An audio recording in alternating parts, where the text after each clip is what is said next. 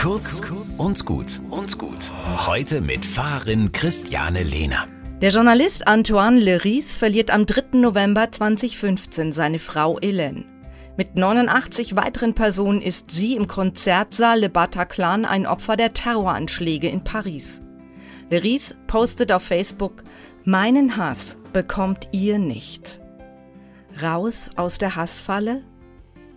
Wer voller Hass ist, zerstört sich selbst, spürt keine Lebensfreude mehr, denn Hass frisst einen innerlich auf, macht einen zum Zombie.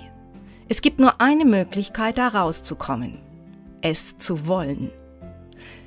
Wenn ich begreife, dass Hass ein Gefühl ist, das aus mir selber kommt, also ein Teil von mir ist, eine Reaktion auf etwas, das passiert ist, dann kann ich mich gegen den Hass entscheiden. Der Rest ist zugegeben anstrengend, innere Arbeit an der eigenen Persönlichkeit. Aber ich kann das erreichen. Ich kann dieses zerstörerische Gefühl loswerden.